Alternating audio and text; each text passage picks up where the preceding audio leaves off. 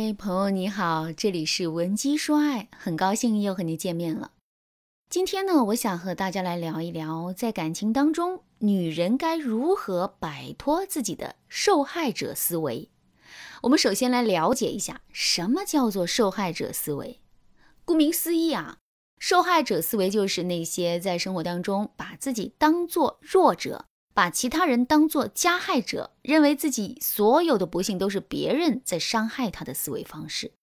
比如说，现实生活中那些爱推卸责任的人，他们可能会说：“我没考上好大学，是因为当初父母没有对我严格要求；我今天早上上班迟到了，是因为滴滴师傅开车开得太慢了；我没有谈恋爱，不是因为我找不到男人，而是现在男人都太渣。”当你仔细观察他们的心理状态后，你会发现，在这些拥有受害者思维的人们心中，他们所有的不幸都来自于社会对他的不友好。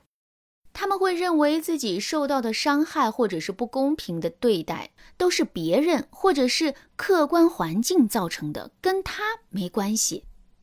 其实啊，在感情里，很多女人也有这种受害者思维，他们会在自己感情不幸福。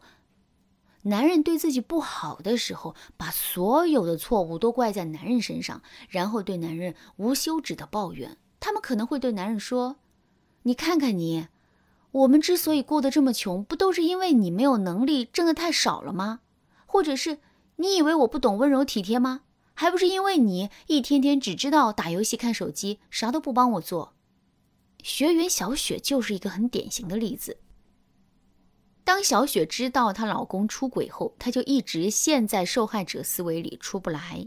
她觉得这一切的错都在男人和第三者身上。每当小雪的亲人朋友来安慰她的时候，她就会不断的重复跟别人说。这日子过不下去了，我必须得跟这种渣男离婚。你说我当初怎么就瞎了眼，就要跟他在一起呢？真后悔没听我妈的话，她当时就不让我和我老公在一起的。要是再来一次，我绝对不会再选择我老公了。可是大家都知道啊，在遇到男人出轨的时候，小雪这种抱怨逃避问题的方式是没有用的。这样不仅不能解决问题，还会不断的消耗男人的耐心。所以，当小雪老公听够了小雪的抱怨和指责，他终于不耐烦地告诉小雪：“我承认出轨是我的错，但我也是抱着要和你好好沟通、协商解决问题的态度来找你的。可你呢？你每次一开口就骂我是渣男，怪我辜负你，口口声声地说这婚过不下去了。那你有没有想过解决问题的方法呢？说真的，我们之所以会走到这一步，你也是要负责任的。”你可以想一想，你以前是怎么对我的？我稍微说话大声一点，你就说我吼你，然后任性的删除我、拉黑我。生活中也很少主动的体贴关心我。我每天上班那么累，回来还要伺候你整理家务，我早就对你不满了。所以我认真的思考过了，这样的婚姻，就算我不出轨，也是无法长久的。我们还是早点放过彼此，我们离婚吧。你看，小雪就是因为受害者思维，白白的浪费了男人出轨后最好的挽回时机。其实，小雪老公在出轨后是十分愧疚的，他当下就和第三者断了关系，并向小雪赔礼认错，想要和小雪修复感情，继续婚姻。可小雪却一味的逃避，只去找问题的原因，认为都是男人的错，而不去想问题的解决方法。时间一长，小雪老公心中的愧疚感就会被小雪曾经不关心自己、不重视自己的事实给渐渐打散。到最后，小雪老公也下定了决心要结束这段不幸福的婚姻。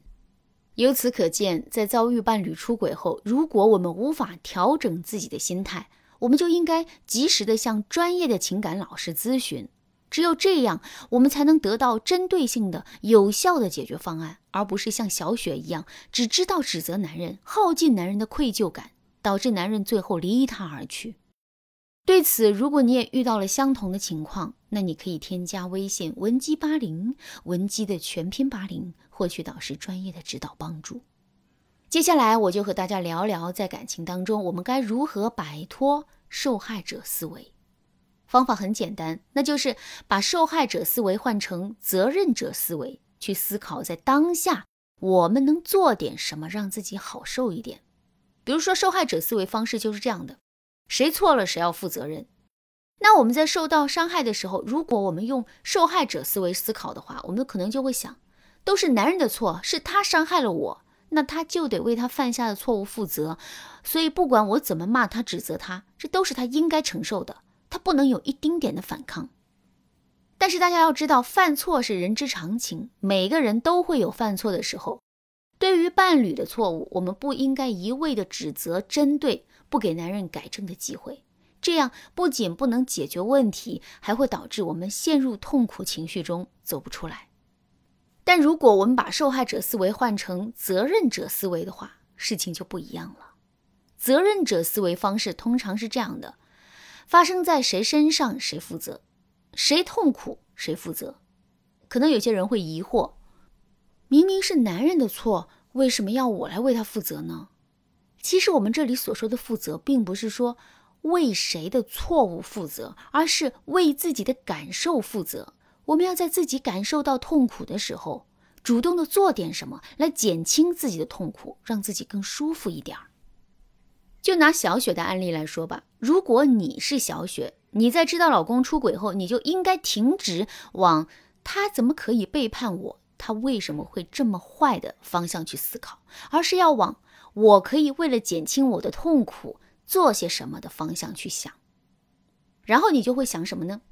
你可能会想，我现在这么痛苦，我要怎么做才能舒服一点呢？我是要男人赔礼道歉，是要给那个第三者好看，还是要和男人好好沟通，听听他的想法？当你脑袋里想出无数个可以缓解自己痛苦情绪的方法后，你下意识的就会去思考这些方法的可实施性，哪些方法是好操作的，哪些方法是不好操作的。到最后，你就会选出一个你认为可以让自己舒服又好实现的方法去做了。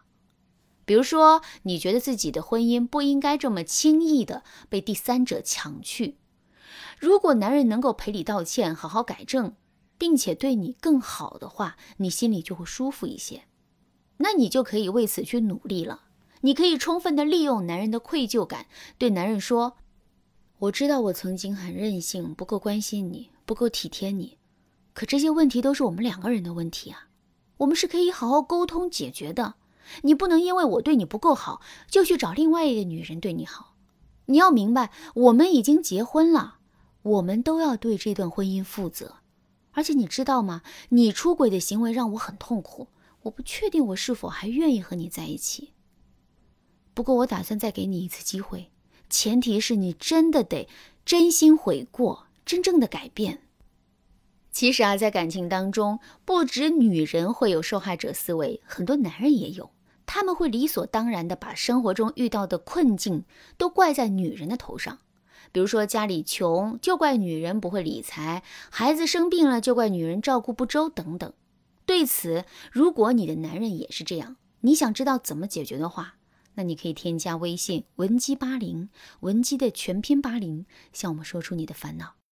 那今天的内容就到这里了。闻鸡说爱，迷茫情场，你得力的军师。